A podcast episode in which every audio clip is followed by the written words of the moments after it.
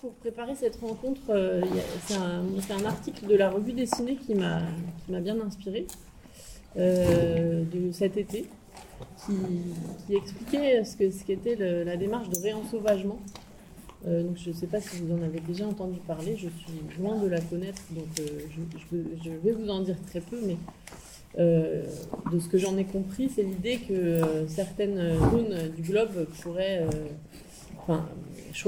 les hommes choisissent certaines parties du globe pour euh, laisser la nature reprendre ses droits complets, euh, sans, même, euh, sans même raisonner cette reprise de liberté.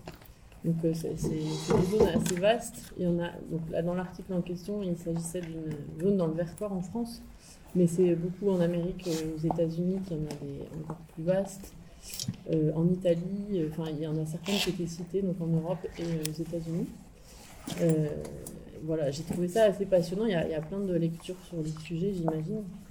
Mais euh, en, tirant un petit peu le fil, euh, j'en suis arrivée à des zones qui étaient un peu plus accessibles, euh, proches de nous et en ville. Et donc en ville, j'ai compris qu'il y a certaines agglomérations qui essayaient de travailler sur des, espaces qu'ils appellent enfin, un principe qu'ils appellent le principe de libre évolution des espaces naturels. Donc, laisser des parcs euh, où euh, la nature reprenne ses droits en partie, pour le coup, puisqu'on est quand même dans des espaces urbains, donc les choses sont plus raisonnées et l'homme intervient encore. Mais je trouvais ça intéressant et, ça résonnait pas mal avec une discussion que j'avais eue avec Benoît, où notamment sur ce spectacle et sur d'autres, il m'expliquait que l'idée pour lui avait été de construire un paysage et que petit à petit les enfants venaient réensauvager ce paysage. Donc voilà, j'ai commencé à tricoter les choses comme ça, et puis, euh, et puis ça m'a donné envie d'avoir le contrepoint euh, d'un autre, d'une autre profession. Et Guillaume s'est proposé de, se joindre à nous. Donc euh, Benoît est plasticien, auteur, metteur en scène, et Guillaume est paysagiste. Donc un point de vue plutôt artistique et un point de vue plutôt technique.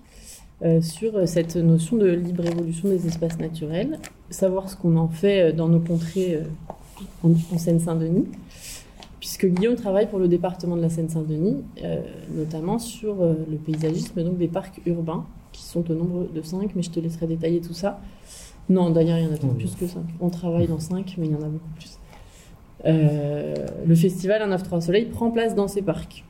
Donc on, a, on est très concerné par, par tout ce qui est mis en place.